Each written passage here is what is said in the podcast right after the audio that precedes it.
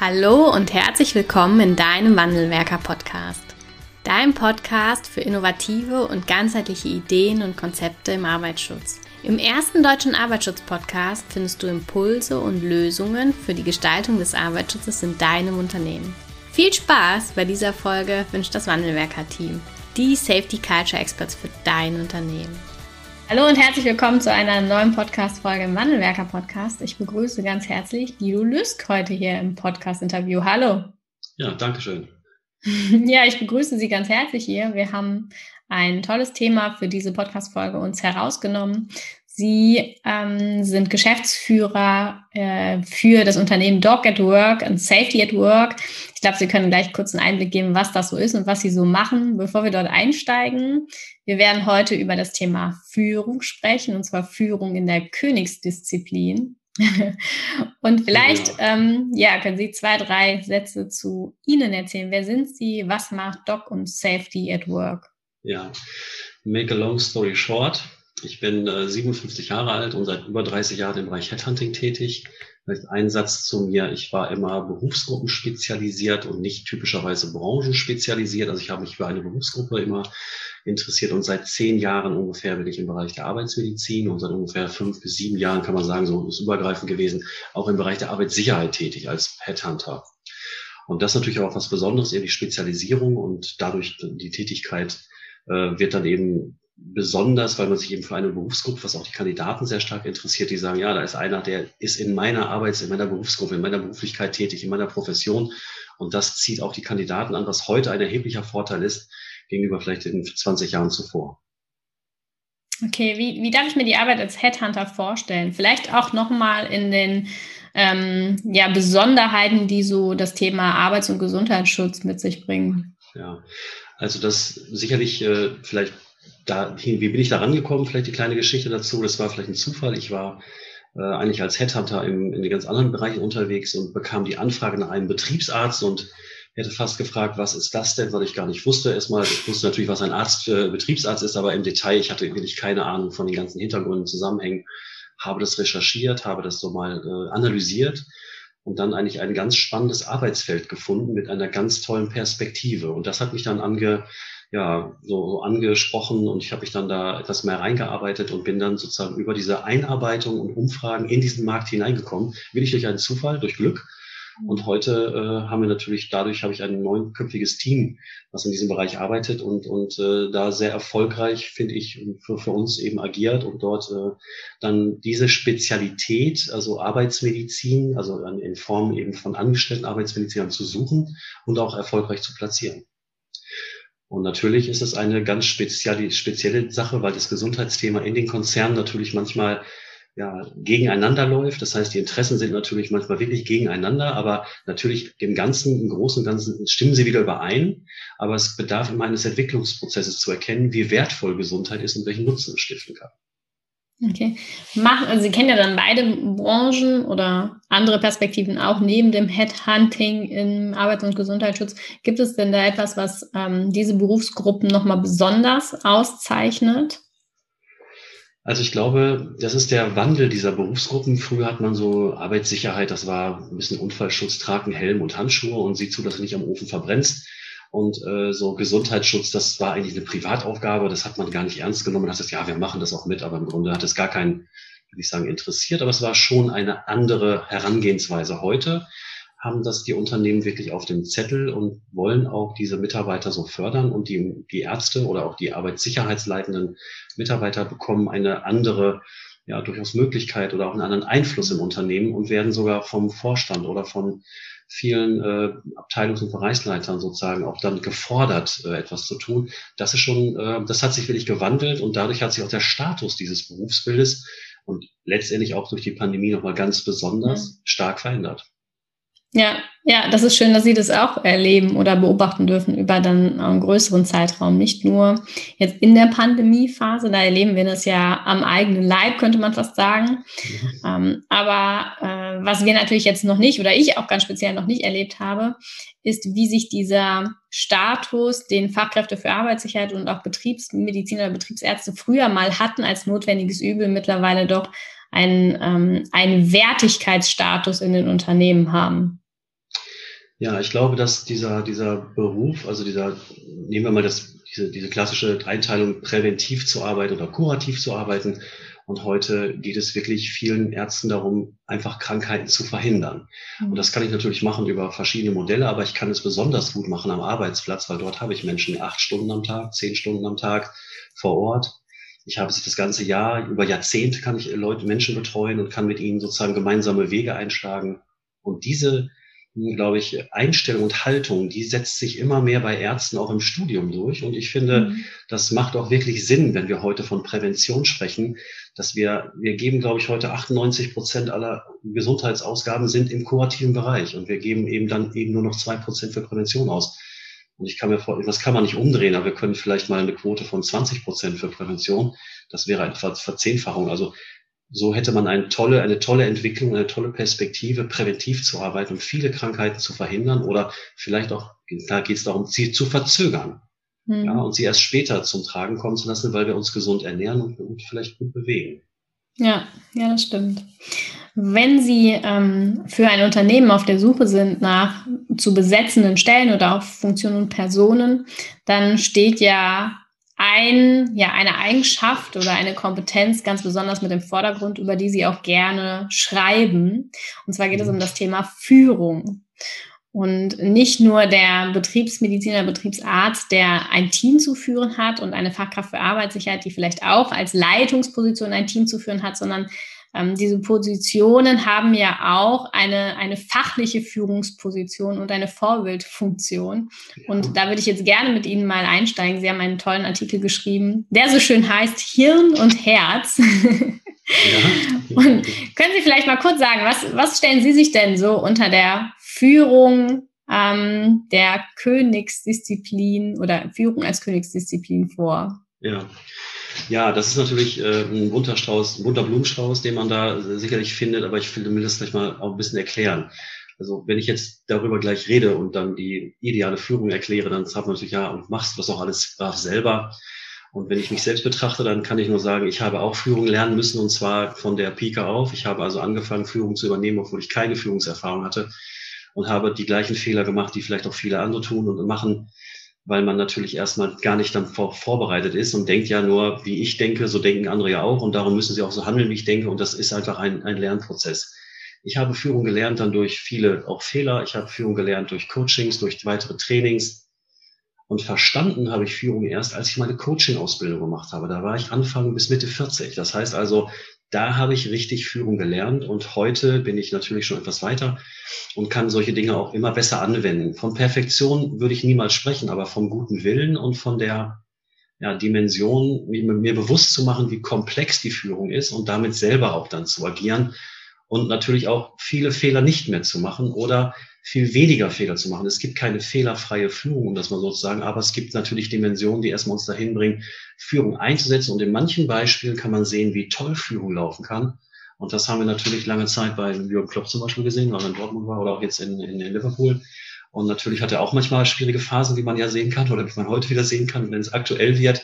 Es ist also kein Dauererlebnis, es ist einfach eine immer wieder anstrengende Arbeit, sich mit Führung auseinanderzusetzen und sie immer wieder auch dann zu beherzigen, also sich bewusst zu machen und sie wieder neu anzugehen und jede Situation noch neu zu gestalten. Das ist die Schwierigkeit an Führung.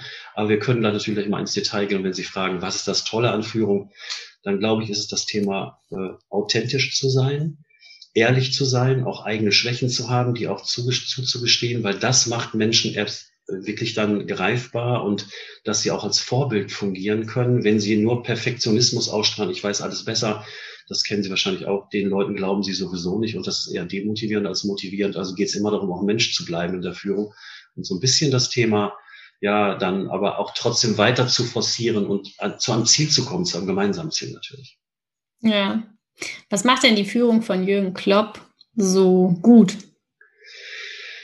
Ja, ich glaube, er ist, er ist erstmal natürlich fachlich unangefochten. Er ist ein fachlich kompetenter Mensch. Das ist immer die eine Seite. Fachlichkeit äh, halte ich für die Grundvoraussetzung. Und wenn wir von, von Ärzten sprechen, dann sind es eben auch die fachlich gut ausgebildeten Ärzte, die wir haben. Ich glaube, das können wir unangefochten so annehmen, dass wir fachlich mit diesen Ärzten immer arbeiten können, weil sie eigentlich eine Top-Ausbildung genießen. Aber auf der anderen Seite natürlich kommt dann die Persönlichkeit hinzu und die Persönlichkeit ja, die erstmal vielleicht von sich so ein bisschen erstmal sich die Klarheit verschaffen, wie bin ich eigentlich als Person und bin ich der Maßstab auch für andere? Und das ist man meistens nicht, weil wir haben auch eigene Persönlichkeitsschwerpunkte, die natürlich dazu führen, dass andere vielleicht einen Gegenpol bilden können. Und ist der Gegenpol jetzt schlecht? Nein, er ist eher gut, weil die Leute ergänzen uns. Aber ich muss das erstmal mir bewusst machen, dass es auch ein Vorteil ist. Und dann kommt das Thema Emotionalität natürlich auch dazu. Also mein, mein eigener Wunsch oder Wille, etwas zu erreichen mit meinem Team, ein Ziel zu erreichen, ein Umsatzziel, ein, ein, ein Untersuchungsziel, ein Gesundheitsziel, keine Ahnung. Und das natürlich auch mit der, mit der ja, Vorgabe und der Kraft, auch alle unterschiedlichen Spieler in meinem Team mitzunehmen. Das, der eine ist Verteidiger, der andere stimmt. Nicht alle können Tore schießen und nicht alle können verteidigen. So muss ich mal ein Team aufbauen, das verschiedene Eigenschaften hat, um dann dieses, dieses Ziel gemeinsam zu erreichen und Respekt zu verschaffen für jeden Verteidiger und für jeden Stürmer und für jeden vielleicht kritischen Mitarbeiter und für jeden innovativen Mitarbeiter, dass ich alle sozusagen mit einbeziehe in ein Gesamtziel, die, dass ich dann gemeinsam mit ihnen erreichen kann. Und das ist natürlich der, der, der Trick oder das Gute, das zu können. Aber dazu braucht man erstmal eine Menge, eine große Portion Selbstreflexion, dass man weiß, aha, was gehört dazu und wie kann ich diese Leute auch einbinden? Und die sind auch anders zu führen. Nicht jeder Verteidiger braucht die gleiche äh, Führung wie ein Stürmer. Also das ist natürlich auch klar. Und das zu können und das in einer dynamischen Welt, äh, die immer wieder gefordert wird und immer wieder vor Probleme gestellt wird, auch Problemlöser zu sein für diese Mannschaft oder für sein Team. Auch das ist eine wichtige Aufgabe, die die Führungskraft hat und die häufig vergessen wird nach dem Motto, ja, mhm. äh, ich dachte mal, ich sage nur, was ihr zu machen habt, aber dass ich mich auch um viele andere Themen kümmern muss, wie zum Beispiel die Befindlichkeiten, wie zum Beispiel die mentale Stärke meiner Leute, wie auch vielleicht mal psychische Störungen, die mhm. auftreten kurzfristig, die ich zulasse zu besprechen und die ich mal gegen, zum Gegenstand mache und ich sage, das gehört dir nicht her, das, du musst hier funktionieren, mhm. dann habe ich ein Problem. Und diese Dinge auch zu erkennen und in dem richtigen Moment auch zu sagen, wo ist denn die Grenze bei diesen Dingen? Also das ist die, die Kunst und die Schwierigkeit zugleich. Das merkt man schon ein sehr komplexes Thema. Und wenn man ohne wirkliche Vorerfahrung in Führungsrollen geht, dann kann man meistens nur kläglich scheitern. Naja, ehrlicherweise muss man sagen, passiert ja genau das in der betrieblichen Praxis. Und zwar fast ausschließlich das. Leider ja. Man macht einen guten Job in einer Position als, ähm, als Nicht-Führungskraft, als Mitarbeiter und wird dann aufgrund seines guten Jobs, den man dort gemacht hat, ähm, auf eine nächste Ebene oder dann in die Führung. Ähm, ja, äh, wie sagt man? Ja, befördert. Befördert, genau, das Wort fehlte mir. Ja. Ich würde gerne ähm, an einem Punkt einsteigen, den Sie genannt haben, und zwar beim Thema Emotionalität. Wir haben ja gerade, oder viele unserer Kunden sind ja Fachkräfte für Arbeitssicherheit. Und Fachkräfte für Arbeitssicherheit sind ja in vielen, oder viele Fachkräfte für Arbeitssicherheit sind ja keine Führungskräfte im rechtlichen Sinne, sondern sind, haben eine beratende Aufgabe und ja, leben und gestalten den Arbeitsschutz in dem Unternehmen, haben aber jeden Tag Kontakt zu Beschäftigten, zu Sicherheitsbeauftragten. Und wir sind aber ja sehr technisch, weil wir auch eine technische Ausbildung genießen, weil wir ähm, viele von uns studiert haben, viele von uns eine Ausbildung gemacht haben, Meister, einen Gesellen gemacht haben. Und all das ähm, führt dazu, dass wir diese Emotionalität, und da würde ich dann mal nach Ihrer Meinung fragen, gar nicht mehr so sehr in unserem beruflichen Alltag finden oder auch ähm, erleben lassen, sowohl durch uns als auch vielleicht dann durch andere, das, was Sie eben geschildert haben. Wie erleben Sie das? Ja, also ich erlebe das ähnlich. Und natürlich sind gerade Techniker, Techies genannt, nicht? aber auch die Ärzte sicherlich auf der anderen Seite auch, mhm. sind auch sehr fachlich stark bewandert. Und ich man nehme das die Metapher, die laufen so durch den Betrieb mit einer Ritterrüstung. Ne, die sind unnahbar, man kann sie kaum berühren, die wissen alles so, was man machen muss und wie es geht und sind sehr statisch, aber man, man kann sie kaum erreichen, man spürt sie auch kaum, man kann sie nicht fühlen. Und das ist sozusagen vielleicht der, der Punkt, an dem wir, das ist jetzt übertrieben natürlich, also es gibt mhm. auch viele Ärzte, die machen das anders und viele Arbeitssicherheit-Leute gehen auch schon drauf zu, aber es geht darum, die Menschen zu erreichen und es geht jetzt nicht nur darum, ab welcher, ab welcher Schwelle, an welchem Meter Entfernung von dem Hochofen habe ich den Helm zu tragen oder nicht, oder habe ich das äh, so und so zu machen, sondern es geht ja darum, den Menschen ein Gefühl zu vermitteln, dass irgendwas über ihre Sicherheit und dass das, das Thema Unfälle passieren eben immer wieder und wir kommen, es muss eine Regel geben und wir müssen sie einhalten. Und nun habe ich nicht immer die gleichen Menschen vor mir. Es gibt Menschen, die sind super einsichtig und sagen sofort, ja, nee, klar, mache ich sofort, ah, habe ich verstanden und setzen das auch gleich um. Die gibt's, die gibt's überall, aber die, die sind, das sind nicht alle Mitarbeiter. Dann gibt's Mitarbeiter, die sagen, ja, komm, lass dir mal, das ist ja schon dieses Ganze, ne, also brauchst du nicht, was sollen wir hier, was soll hier schon passieren, ne? Also diese, diese Mentalitäten und Dann gibt es vielleicht auch Menschen, die, die sagen, ja, wenn das alle machen, mache ich es auch. Und wenn es nicht alle machen, mache ich es auch nicht. Also die sind so mitlaufen. Mhm. Und es gibt verschiedenste Reaktionen auf neue Regeln oder neue Erkenntnisse in der Arbeitssicherheit, die man oder in der gesunden Gesundheitsschutz, die man umsetzt und die plötzlich mir entgegenkommen als Entscheider oder als Mitverantwortlicher, mit denen ich umgehen muss. Und dann kann ich natürlich sagen, ja, alle, die so reagieren, die finde ich gut und alle, die so reagieren, die finde ich doof, die grenze ich jetzt aus oder was macht man damit? Also die Frage ist ja nicht, und ist das jetzt richtig oder falsch, sondern es passiert immer. Die Frage ist, wie gehe ich damit um? Habe ich ein Konzept dafür, mit den Leuten, die alles so machen, die einzubinden, vielleicht auch andere zu überzeugen oder die dagegen sind, dass ich mit denen besonders spreche oder nochmal versuche, was denn deren Argumentation oder frage die, was stört euch denn daran oder was sind denn eure Ängste dahinter, äh, so etwas zu tun oder zu lassen?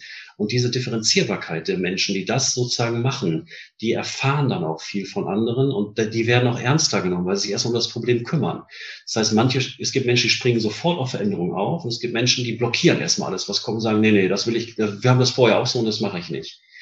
Aber der Wert liegt immer darin, natürlich alle mit, mitzunehmen und alle dahin zu bekommen. Und das ist auch die Aufgabe dieser Führungskräfte und das auch ernst zu nehmen und nicht nur zu sagen, ah, der ist vielleicht doof oder der ist, ne, den ignoriere ich jetzt mal. Nein, das ist ganz wichtig, die nicht zu ignorieren. Und diese Kunst alleine schon, sich dafür Zeit zu nehmen, ist auch eine Art von, von Führung. Also erstmal von, von Selbstführung. Wie gehe ich mit den Leuten eigentlich um? Aber wie finde ich auch mit denen Lösungen, dass wir das schaffen, dahin zu kommen. Und das löst ja wiederum die Kettenreaktion aus im Unternehmen. Ja, wir machen alle mit. Oder wir sagen, nee, das verweigern wir jetzt, weil der ist uns so doof gekommen hier mit seiner Ansage. Das war eine Mail, die war so blöd geschrieben. Also wenn einer so schreibt darauf, reagiere ich ja nur trotzig. Hm. Das kommt vor, das kennen wir alle. Und es sind meist dann auch Kommunikationsprobleme und die Dinge, die vielleicht nicht richtig dargestellt werden und was immer richtig auch ist, nicht, nicht mundgerecht für die eine oder andere Mitarbeitergruppe. Und das macht sehr, sehr kompliziert auch und überhaupt nicht einfach. Ja, gibt es etwas, was Sie äh, empfehlen, wenn es darum geht, auch Emotionalität herzustellen oder zu steigern? Also Emotionalität ist ja ein weiter Begriff und jetzt können wir natürlich von positiven Emotionen und von negativen Emotionen mal sprechen. Und wenn man jetzt sagt, ich bin jetzt verärgert und schreie meine Leute an und sage denen, wie doof die sind, das wäre natürlich eine Möglichkeit, aber das wäre sicherlich schade. Wenn ich aber positive Emotionen erstmal fördern kann und negative Emotionen vielleicht klein halten kann, dann ist es auch schon ein Umgang mit Emotionen.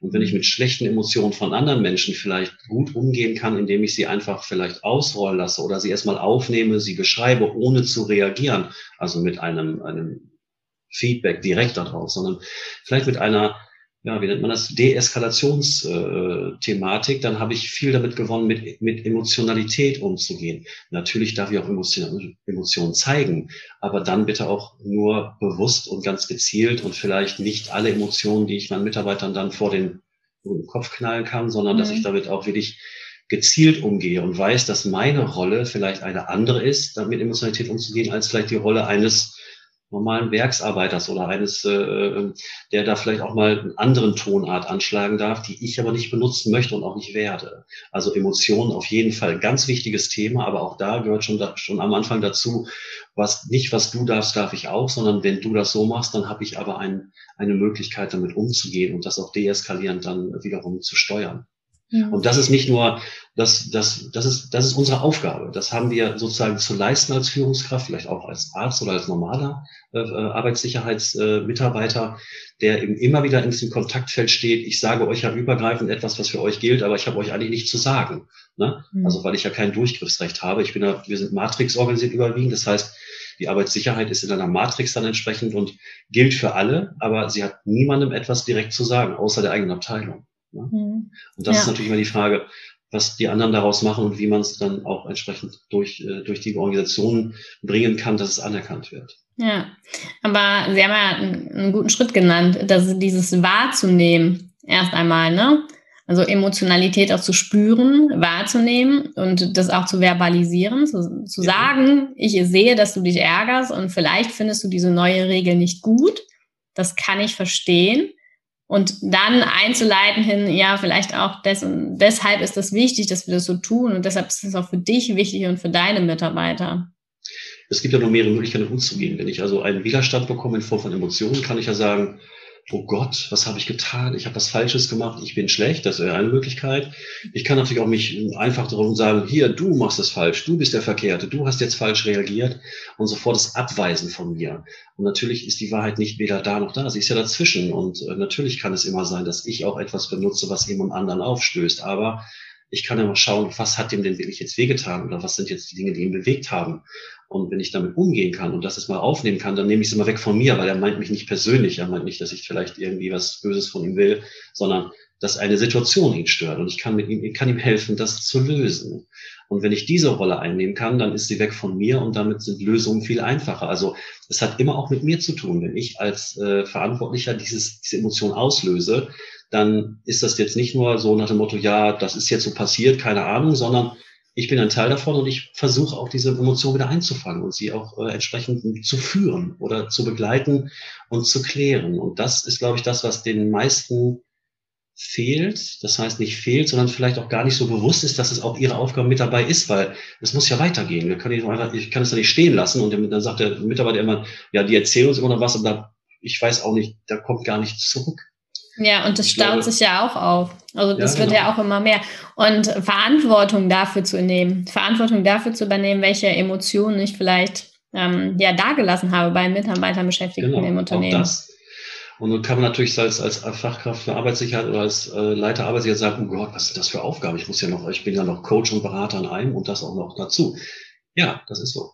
Wenn man eine solche Aufgabe wahrnimmt, dann bekommt man diese Rolle zugesprochen. Man kann natürlich sie ignorieren und kann sagen, ich mache sie nicht. Okay. Aber dann ist man natürlich auch nur auf der Hälfte äh, angekommen. Und dann, wenn, wenn man sich damit auseinandersetzt, dann merkt man, oh, ich habe das, glaube ich, doch zu tun. Es ist ein Teil von meiner Aufgabe. Auch der Arzt hat das immer wieder, dass er in solche Situationen gerät und damit dann irgendwann lernt, entweder er hat vielleicht durch glücklicher Zufälle in seinem Leben mal gelernt und ist ein Naturtalent, aber die meisten sind es nicht. Und die meisten haben es eben nicht gelernt oder haben das Glück gehabt, es zu lernen und müssen es sich dann eben aneignen und oder damit umgehen. Und das ist natürlich manchmal eine Erkenntnis, die nicht ganz so toll für einen Arzt oder für einen, für einen leidenden Arbeitssicherheitsingenieur ist, aber er macht die Erfahrung ja doch und jemand sagt dann, hm, ich habe da noch irgendwas, da ist noch was, was ich verbessern könnte. Und wenn es dann aber ihm bewusst wird und er einige, einige Methoden bekommt, dass er damit umgehen kann, dann merkt er plötzlich, oh, das ist ja eigentlich doch ganz einfach und es geht ja, macht ja fast sogar Spaß, damit umzugehen, weil ich weiß ja, dass es nicht an mich gerät ist, aber ich kann, ich habe Methoden, das jetzt wieder zu ordnen und das damit umzugehen und die Leute zu begeistern oder, oder anders anzufassen. Und das ist dann eben der Gewinn dabei. Aber das ist der nächste Schritt. Und diese Stufe, die kann eben diese Kraft nur selber machen mhm. oder sich selber dann eben holen und muss sie auch erstmal zulassen, dass sie da ist. Und wenn das aber passiert, dann macht es einen echten Quantensprung, auch im Unternehmen. Für das ganze Unternehmen. Ja, für das ganze Unternehmen, auf jeden Fall. Aber auch für die Person selber, weil die Person ja. hat natürlich dadurch etwas gelernt, was sie plötzlich merkt, wow, das öffnet ja doch, doch Türen und Tore und äh, kann mich weiterbringen, als vielleicht vorher habe ich manchmal ganz oft Ablehnung und blöde Sprüche und irgendwie, ja, ja, er schon wieder hier mit seinem Sicherheitsgefasel und so. Und nein, aber das, das dreht sich dann mit einmal und plötzlich kann man sogar diese Leute, die vorher dagegen waren, sogar gewinnen, dass sie einem mithelfen, das zu verbreiten. Das funktioniert. Hm. Und wir kommen jetzt nochmal zurück auf Klopp. Das ist das eben, wenn sich die Spieler auf dem Platz sozusagen dafür aufreißen oder den, den, den, den, den äh, extra Weg noch machen und nochmal äh, den Sport und nochmal den Gang zurück so als Stürmer verteidigen, weil sie wollen das Gegentor nicht erzielt haben. Und das sind dann alles Dinge, die die Motivation auslösen, die auch ein Unternehmen erreichen kann. Äh, wenn die Kommunikation, das kennen wir alle, wenn ich das richtig verklickert bekomme und wenn ich etwas äh, erfahre, was ich verstehe, dann trage ich es auch weiter und mache es auch gerne. Mhm. Und ich glaube, das ist dann eher der Auslöser, die Führungskräfte dahin zu bekommen, äh, diesen, diesen Schluss oder diesen Schritt auch zu gehen und auch zu wissen oder erstmal zu erfahren, dass nicht alles, was eine Führungskraft zwingend sagen muss, auch bei allen gut ankommt. Und dass es auch nicht immer der Schuld der anderen ist, dass sie es nicht verstehen, sondern dass man auch da eine Brücke bauen muss. Aber das kostet auch Kraft, ja. Ja. Was ähm, raten Sie denn jetzt Menschen da draußen oder auch Führungskräfte da draußen, sowohl fachlich ähm, als auch in der Organisation? Wie kann man denn in kleinen Schritten vorangehen, um irgendwann äh, die Königsklasse der Führung zu erreichen? Also ich glaube wirklich, ist es auch eine Frage natürlich, und das muss man auch mal sagen, dass die Unternehmen selber dafür tragen müssen, also die Personalabteilung, die Personalentwicklungsabteilung, diese Kräfte weiter nicht nur der Fachlichkeit zu schulen, sondern auch in der Persönlichkeit weiterzuentwickeln, äh, ihnen Tools an die Hand zu geben. Äh, also Kommunikationstraining halte ich für absolut wichtig, dass äh, ich wirklich in der Lage sein kann, Sprache und sprachliche Gewandtheit einzusetzen, die eben nicht äh, nach hinten losgeht, sondern die wohlwollend ist, dass ich in der Lage bin, auf verschiedenen Ohren zu hören, dass ich heraushöre, ah, ist das jetzt eine Botschaft für mich oder ist das eine Botschaft für jemand selber? Ist das eine Angst dahinter oder ist es eine Forderung oder ist es also diese, diese Art der Kommunikation auch wirklich differenzierter zu betrachten, um sie dann auch wieder einzusetzen und natürlich auch äh, ja Führungs, äh, sage ich mal, Stile kennenzulernen. Es gibt eine Vielzahl von Führungsstilen, die man benutzen kann. Und äh, da ist nicht einer richtig, einer falsch. Das ist die Frage, mit welchen Gruppen habe ich es zu tun, mit welchen Mitarbeitern und, und wie sage ich es quasi meinem Kind auf Deutsch gesagt. Also und das, ja, da gibt es auch wirklich viele Möglichkeiten, das differenziert zu betrachten. Es ist ein sehr komplexes Thema mhm. und, und das kann man, wie gesagt, nicht in, in so, äh, ja, wir machen mal vier Stunden am Vormittag für dich und dann bist du Führungskraft, sondern das ist eine Lebensaufgabe, finde ich, oder zumindest eine erweiternde Aufgabe, die über Jahre sich entwickelt. Und wenn ich mich selbst betrachte, wie ich Führung gelernt habe, muss ich auch sagen, also locker zehn Jahre habe ich gebraucht, um wirklich für mich jetzt, wenn ich sage, ja, ich glaube, ich bin schon ganz gut so da drin und ich mache immer noch Fehler. Und wenn Sie meine Mitarbeiter fragen würden, die würden auch nochmal sagen, ja, das ist schon nicht schlecht, aber hier und da hat er auch noch seine, und das sind auch noch Dinge, die Herr Lüst noch besser machen könnte. Und das ist auch richtig so. Aber wenn Sie mich vor 20 Jahren gesehen hätten, dann wäre es vielleicht was ganz anderes gewesen. Und es geht nicht darum, dass wir perfekt werden. Es geht darum, dass wir besser werden, dass wir immer etwas besser uns artikulieren und auch andere wahrnehmen, auch deren Befindlichkeiten wahrnehmen. Die gehören mit dazu. Und gerade die Emotionen der anderen müssen wir mit einbeziehen. Und das ist echt schwer. Das ist wirklich auch nicht leicht. Das kann ja. ich auch keinem abnehmen, dass er sagen, das ist ganz easy, mach einen Drei-Tageskurs und du kannst das. Nein. Weil das, ich glaube, ähm, richtig gute Führung hat auch was damit zu tun, dass wir authentisch führen. Ne? Und da jeder sein, seine eigene Vorstellung von Authentizität hat, muss man da nicht nur durch eine gute Basis, vielleicht über Schulungen, ähm, sondern auch tatsächlich dann in der Übung, das, was Sie geschildert haben, ne, über Jahrzehnte mitunter auch Erfahrungen sammeln, was passt denn zu mir, wie fühle ich mich wohl, wie bin ich authentisch und wie wirkt das dann auch auf meine Mitarbeiter, ähm, die ich führe. Ja, und die Sicherheit, die man dann erlangt, äh, gibt einem auch selber Selbstbewusstsein, dass man sich weiter, selber weiterentwickeln kann, also noch weiterentwickeln kann im Rahmen der Führung, auch der Sache, ich, wenn ich sage, ich weiß es nicht im Moment, ich kann es nicht sagen. Das ist dann für Leute unsagbar. Die trauen sich nicht mal zu sagen, ich weiß es gerade nicht. Oder ich bin mir da unsicher bei einer Eigenschaft eines Kandidaten. Ich sage, ich habe einen Arzt, ich, da ist eine Unsicherheit. Da bin ich mir nicht ganz sicher, ob der wirklich das so meint oder ob er eher so in die und die Richtung tendiert. Und dann kann der Kunde sagen, Herr Lüst, das ist Personalbau, das müssen Sie doch wissen. Und ich sage, nein, aber das weiß ich jetzt gerade mal nicht. Das ist mir in dem Gespräch nicht so klar. Ich habe noch einen Zweifel da. Ich bin noch nicht sicher, abschließend das zu beurteilen. Und das ist dann, ja, einige sehen das als totale Schwäche, aber andere sagen, ich finde das toll, dass er das sagt, weil auch der sagt mir dann, das hat er nicht rausbekommen. Und ich schaue mir das mal selber an und mach mal, also, verstehen Sie, aber das müssen Sie auch, das können Sie erst, wenn Sie auch eine gewisse Selbstsicherheit haben, sagen, wenn der mich jetzt als, als, als, ja, schlecht kritisiert oder sagt, er hat ja gar keine Ahnung, dann kann ich nur sagen, also wer mir erzählen will, dass er nach zwei Stunden Gespräch alle Charaktere, Eigenschaften beurteilen kann und da sicher ein Urteil fällen darf, das geht doch gar nicht. Wir nutzen mhm. verschiedene Tools, um sowas zu machen, aber wir haben immer noch, und es bleibt so, kleine Unsicherheiten bei allen Dingen, die wir tun. Und erst wenn ich damit auch offen umgehen kann, dann habe ich auch eine, eine gewisse Entwicklung in mir selber noch, die erstmal dazu führt, das überhaupt outen zu dürfen und das überhaupt zu können. Also okay. es gibt viele, viele Schritte, um sich weiterzuentwickeln. Und äh, es, an Perfektion kommt keiner ran. Und der, der es glaubt, ist davon ganz weit entfernt. Ja, ist so. Das ist ein schöner Abschluss. ja. Ich hätte jetzt vielleicht noch eine letzte Frage. Wenn es äh, einen Aspekt gibt oder einen Rat, den Sie äh, einer Führungskraft oder einer neuen Führungskraft geben sind, was wäre das? Also ich zitiere da mal äh, Friedemann Schulz von Thun, äh, Kommunikationsprofessor aus Hamburg, den ich auch selber früher gehört habe und heute noch, äh, der heute noch aktiv ist, mit über 70 Jahren. Der hat immer gesagt, willst du eine gute Führungskraft sein, schau erst in dich selber rein. Und das sagt im Grunde alles, weil erst wenn ich mich selber kenne, dann weiß mhm. ich auch und mich mit mir beschäftigt habe, dann bin ich auch in der Lage, über andere mit anderen und im Kontext mit anderen zu agieren und auch die Führung auszuüben und auch die Leute zu verstehen. Und dann wird es auf jeden Fall besser für alle Beteiligten. Mhm. Okay. Ich danke Ihnen. Ich danke Ihnen für diesen doch sehr äh, tiefen Talk über das Thema Führung und gerade auch Emotionalität in der Führung, weil ich finde, das fehlt uns an ganz vielen Stellen deutlich, um in Deutschland noch einen großen Schritt in Richtung Leaderkultur zu machen und nicht nur auf Manager-Ebene zu bleiben.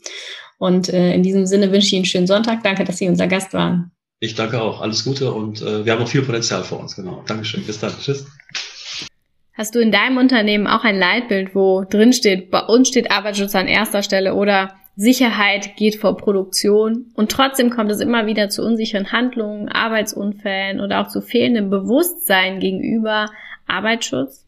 Möchtest du in deinem Unternehmen auch eine Kultur schaffen, in der sich alle an das selbstgesteckte Leitbild, an die Regeln halten und Routinen für sicheres Arbeiten das Fundament eurer Sicherheitskultur bilden?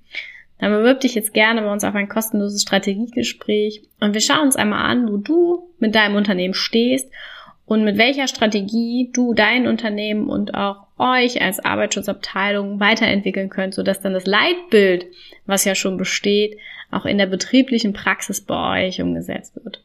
Ich freue mich darauf, schon bald mit dir zu sprechen. Bis dahin, deine Anna von Wandelwerker.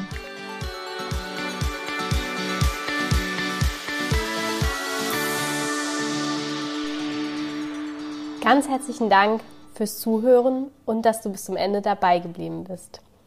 Wenn dir der Podcast gefallen hat, freuen wir uns über eine Bewertung von dir.